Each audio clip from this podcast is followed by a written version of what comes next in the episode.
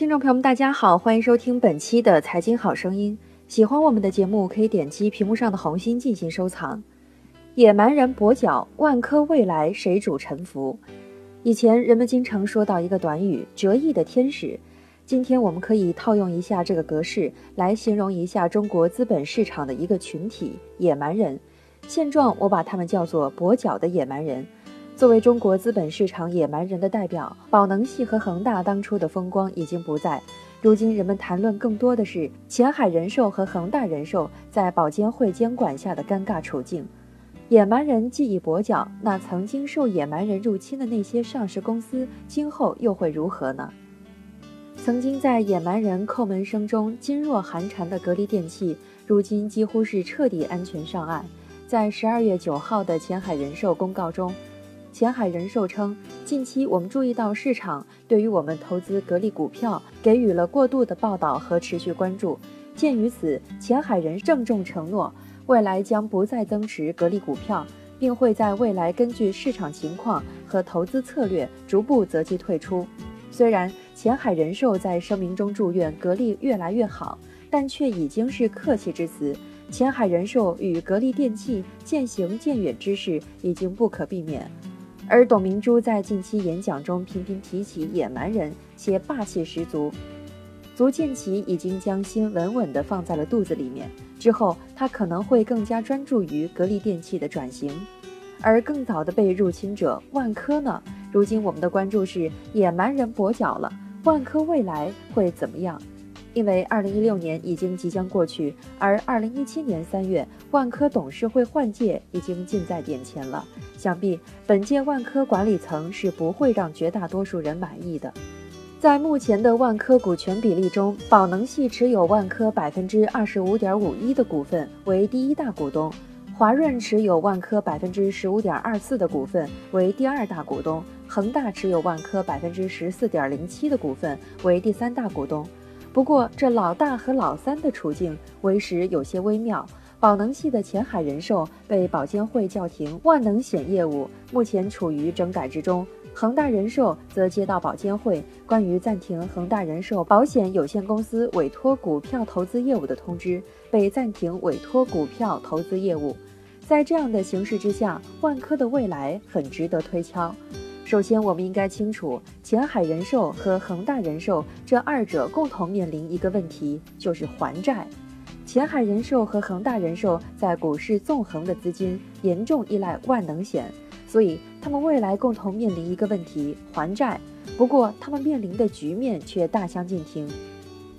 根据中国保监会关于印发《保险公司偿付能力监管规则》一到十七号的通知。保险公司核心偿付能力充足率不低于百分之五十，综合偿付能力充足率不低于百分之一百，即符合偿付能力监管要求。根据前海人寿第三季度偿付能力的报告显示，二零一六年第三季度前海人寿综合偿付能力充足率为百分之一百四十三点九三，核心偿付能力的充足率为百分之七十六点七二。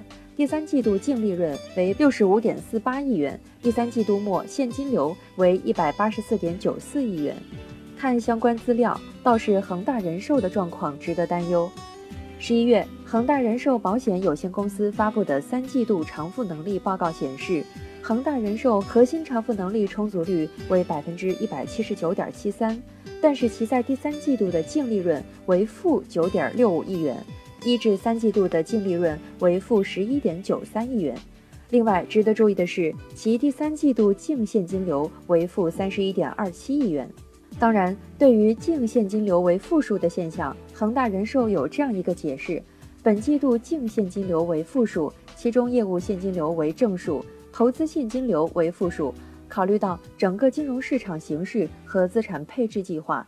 在上季度末可投资金额较充裕的基础之上，本季度逐步进行资产的投资与配置，故本季度的投资现金流出较上季度增加幅度较大，导致本季度净现金流为负，但并非表示公司出现流动性的缺口，公司整体流动性仍然充裕。九月底账面剩余资金三十七点三亿元，本年度累计净现金流二点九亿元。由上面的财务状况看，显然前海人寿要优于恒大人寿。不过，保监会叫停前海人寿的万能险，这对前海人寿未来的影响究竟有多大？目前我们还不太清楚。因为要还债，所以有了下一点抛售股票的问题。第二，宝能系和恒大会抛售万科 A 的股票吗？目前，宝能系持有的万科股票处于禁售期间。到了二零一七年三月之前，按照一年期的禁售期，绝大部分应该是解禁了。而前海人寿和恒大人寿在各自的阵营中地位不同，尤其是对万科 A 的增持过程中，前海人寿是宝能系增持万科 A 的主力，但恒大人寿有媒体称，恒大对万科的买入很大程度上通过旗下的恒大人寿展开。但据笔者观察，媒体的公开报道，恒大人寿并未出现在万科 A 的增持名单之中。媒体报道的恒大人寿持股名单也没有万科 A 的身影。下面先以笔者的观察为依据，于是我们基本上可以看到下面这样的走势：一，由于禁售的原因，目前宝能系不能抛售万科股票，但过了禁售期就说不定了。看万科 A 目前跌跌不休的走势，宝能有可能会在万科 A 跌到某个自己无法承受的时间节点上抛售万科 A 股。二。由于恒大人寿与万科 A 关系不是太大，所以即便恒大人寿抛售股票，也与万科 A 无关。更重要的是，万科 A 是恒大回归 A 股战略布局中的一枚重要棋子。恒大会舍不得万科 A 吗？但是据估算，恒大对万科 A 的平均持股成本在二十三点三五元每股左右。十二月十二号，万科 A 股二十三点二六元，跌百分之六点二五。当日，万科 A 的股价已经突破恒大的持股成本价，于是恒大可能陷入矛盾之中，卖还是不卖？所以由这两个走势看，之前有关宝能系和恒大会抛售股票的担忧是很有道理的。尽管恒大人寿与万科 A 关系不是太大。至少在二零一七年三月之前，宝能系若是不想再坚持下去的话，那宝能撤离万科 A 是极有可能的。而恒大即便不大会甘心抛售万科 A 的股份，可万科 A 股价的压力也是很大的。而不管是宝能撤离还是恒大抛售，之前一直按兵不动的华润都极有可能会坐收渔利，除非出现另外一个搅局者。也许有人会认为宝能不会离场。但根据近日宝能拿下郑州银行的传闻被证实是谣言看，宝能坚持下去的可能性不会很大，毕竟他已经声明放弃格力电器了。倒是恒大的选择前景很不明朗，不管谁会离场，谁会进场，董事会换届都会进行。于是第三个问题来了：第三，万科董事会换届结果如何呢？在我看来，再过几个月的万科董事会选举变数其实很大。根据相关资料，持股百分之三以上并持续持股一百八十天以上的股东，可能提名非独立董事候选人。这样看，目前万科 A 的前三大股东宝能系、华润和恒大，都有提名非独立董事候选人的资格。而除他们之外，合计占股比例约百分之八点四一的万科管理层以及安邦也都有这个资格。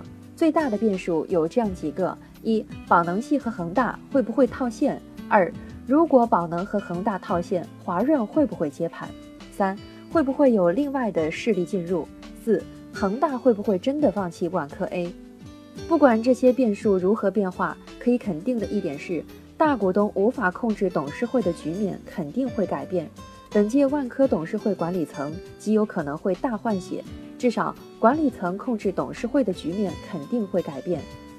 而不确定的事情是，谁会坐上万科大股东的位置？谁会控制董事会？是华润卷土重来，是恒大成为新贵？这是很难确定的。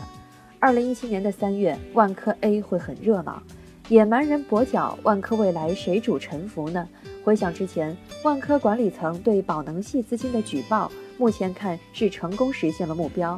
还捎带上了一个恒大人寿，而由上面三大点看，万科 A 未来很可能会有一个具有讽刺性的结局。当初宝能弹劾万科管理层的努力失败了，可在数月之后，不用宝能自己弹劾，那个弹劾的目的就能达到。只是宝能系到时候还在不在万科就很难说了。将来物是人非，算是孰胜孰败呢？说不定真的让他人坐享渔翁之利了。节目的最后，请关注我们蜻蜓财经的微信公众号，搜索“大圣说事”四个字，或者搜索“大肖说事”的拼音即可。以上就是本期节目的全部内容，感谢您的收听，我们下期节目再会。